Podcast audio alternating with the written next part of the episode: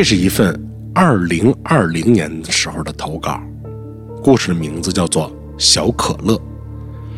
投稿人呢，叫做晶晶，啊，是一位姑娘。很遗憾，我已经跟她失联了。如果她能听到这个故事，欢迎您再次联系我，我将对您表示由衷的感谢。她出生在河北的某个城市，单亲家庭的她。从小跟母亲还有姥姥一起生活，直到他上大学的时候，他才和妈妈一起来到北京共同生活。妈妈为了让晶晶有个更好的生活环境，工作上特别的努力和辛苦。也正因为这样，晶晶和妈妈会时隔很久才能回老家看望一次从小相依为命的姥姥。晶晶是个从小就喜欢小动物的姑娘。来到北京以后，妈妈每天忙于工作，很少能有时间陪她。所以啊，晶晶想在家里养一只小狗，这样每天回家呢，就算妈妈不在家，至少也有个小动物能够陪她解解闷儿。经过几次和妈妈之间的交流以及软磨硬泡，最终妈妈无奈的同意了晶晶养狗的这个要求。就这样，可乐成为了晶晶家里的另一名重要的成员。可乐是一只很可爱、很粘人的小泰迪，无论是在家还是出门的时候，它都乖乖的跟在主人的身边，胆子很小，而且呀，从来不乱叫唤。据晶晶所说，刚养可乐的头两年，还以为这小狗啊，它不会叫呢。就这么着。时间一晃，六年过去了，可乐也已经是一个六岁的小狗了。晶晶也顺利毕业，找到了自己心仪的工作。妈妈这边呢，工作趋于稳定，也没原来那么忙了。娘俩几次想把姥姥啊接到北京来跟他们一起住，可姥姥就是不愿意，总说哪儿都没有自己的家过着舒服。虽然晶晶和妈妈还是很想把姥姥接过来，但姥姥一再的坚持，他们也就顺着老人的意思这么办吧。二零一九年的夏天，有天晚上啊，晶晶的一个闺蜜过生日，因为呢，姐妹之间嘛要玩到很晚，又离家比较远，所以晶晶就跟妈妈说了，说晚上我就不回去住了，我就住在闺蜜家里了啊。那天晚上，家里只剩下妈妈和可乐。妈妈那几天啊，由于连续工作上的这个操劳，睡眠一直都不是很好，而且还有起夜的习惯，睡觉特别的轻。那天晚上，大约是凌晨三点多的时候吧，妈妈睡着睡着。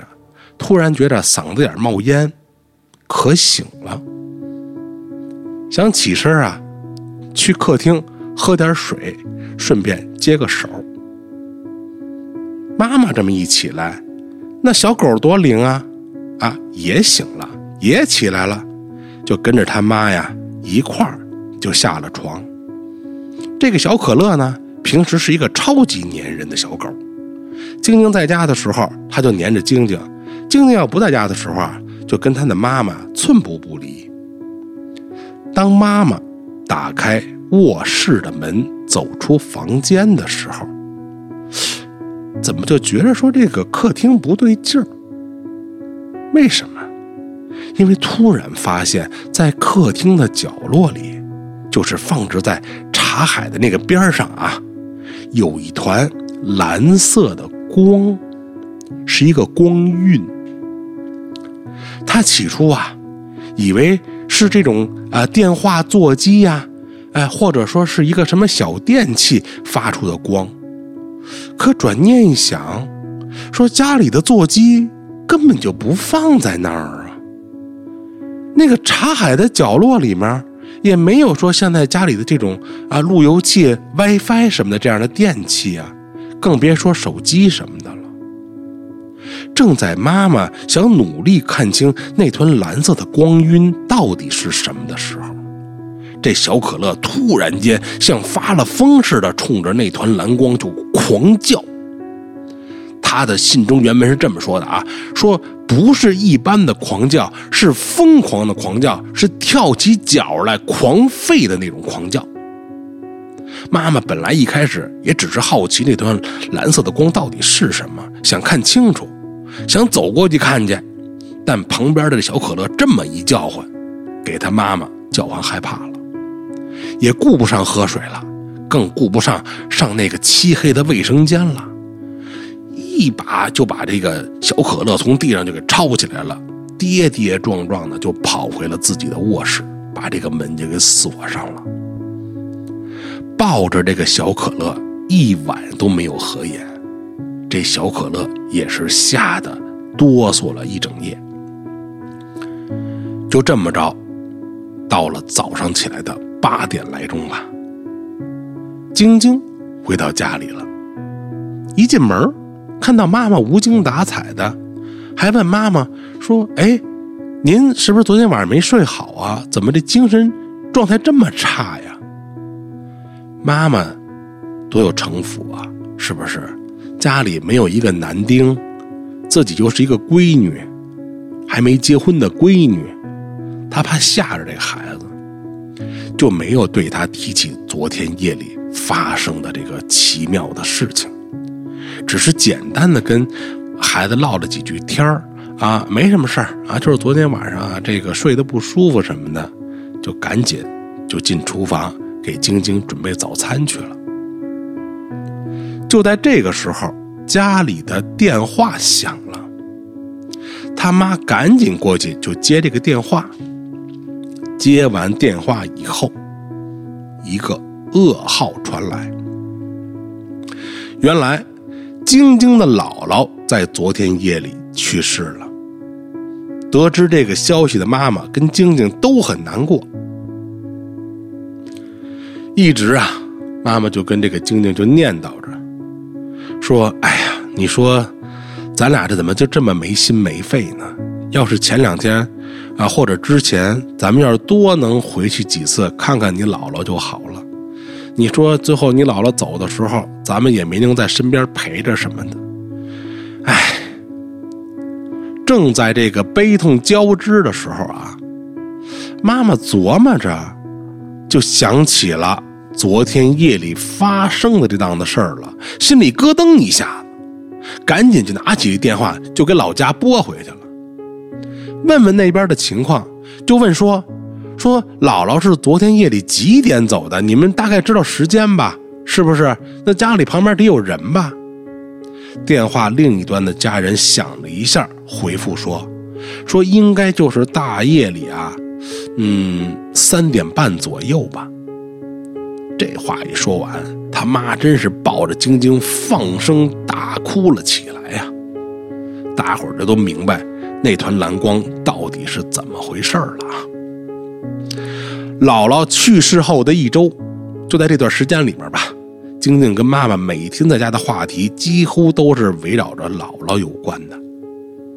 在思念亲人的同时，妈妈也总跟晶晶念叨，在她小的时候，姥姥经常说的话和一些姥姥的生活习惯。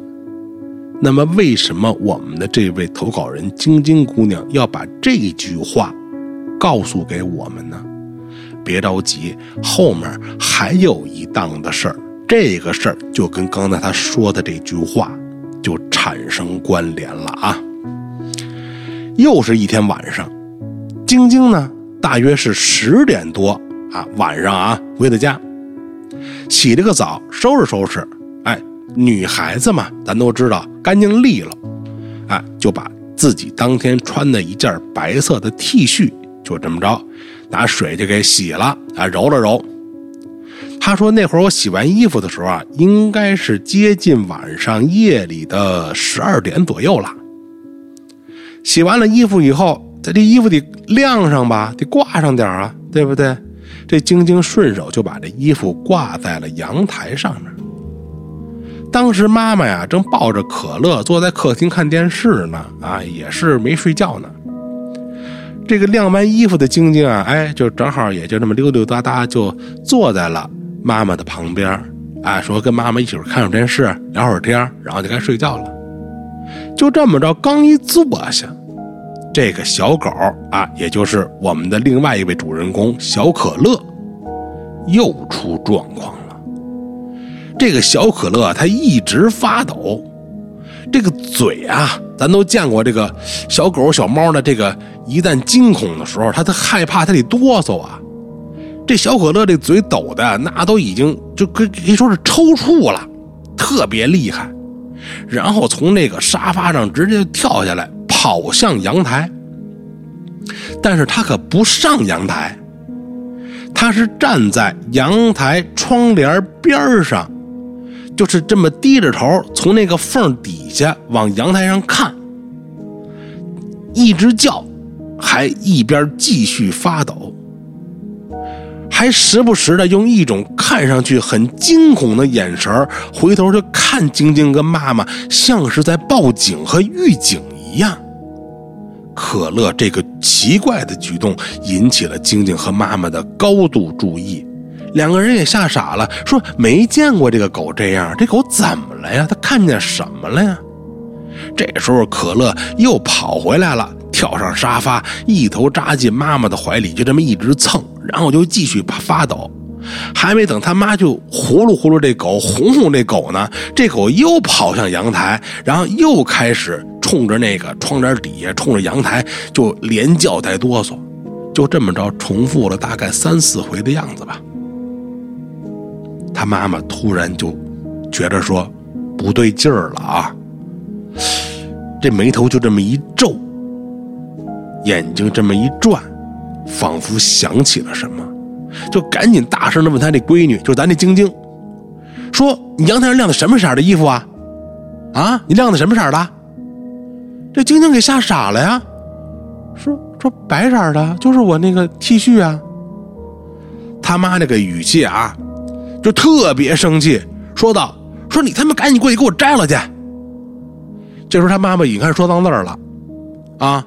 就跟他他妈，就是这个平时状态不一样了，跟这孩子急了。这晶晶一看妈妈生气了，就不敢多说话了。女孩嘛，吓傻了，就直接赶紧把刚才挂在阳台的衣服就给摘下来了，啊，就都不敢跟他妈看啊，就直接又给扔回洗衣机里去了。也不知道怎么回事儿心说这顿数了挨的，这莫名其妙啊，是吧？不让晾，那那就不晾吧。是吧？我也不知道这老家讲的是什么理儿、什么规矩的。那大不了明天我我再给他洗一遍呗。就在这个晶晶把这个衣服摘下来以后，这只小狗小可乐就立刻恢复了平静，这嘴也不抖了，惊恐的眼神也没了，仿佛这个狗就跟什么都没发生是一样的。恢复了正常，您说奇怪不奇怪？这个事儿当天晚上就这么过去了。可是事儿过去了，这晶晶姑娘这个事儿可没过去，她得琢磨呀，这到底是怎么回事？这狗怎么了？我妈干嘛跟我嚷嚷啊？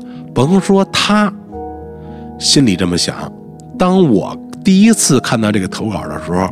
我也纳闷这是老人讲的什么理儿、什么规矩啊？是不是？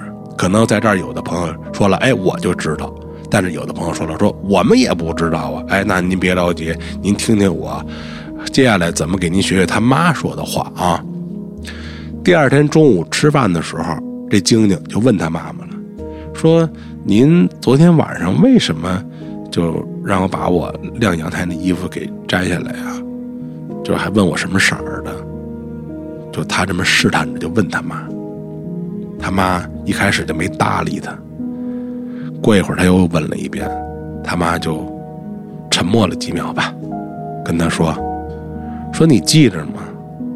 你姥姥曾经是不是跟你说过？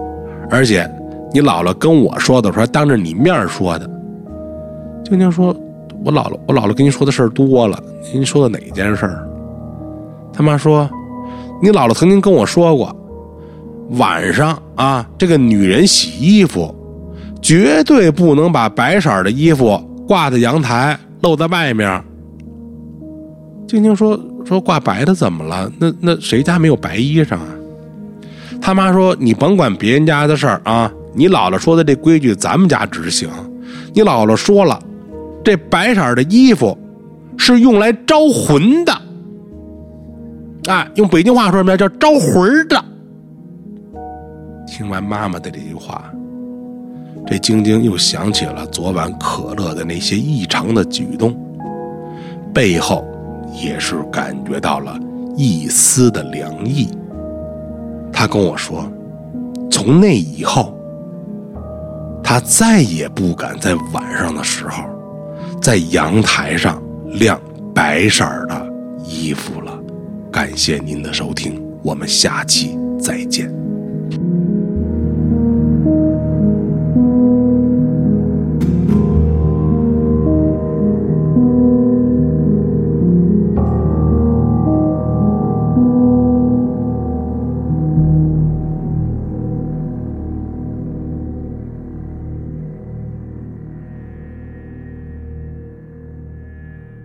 请您多多关注。北京画纸人盛眼看世界，特别是各个地方的奇闻异事专辑，您的点赞、评论、留言及转发，永远都是我们前进的动力和方向。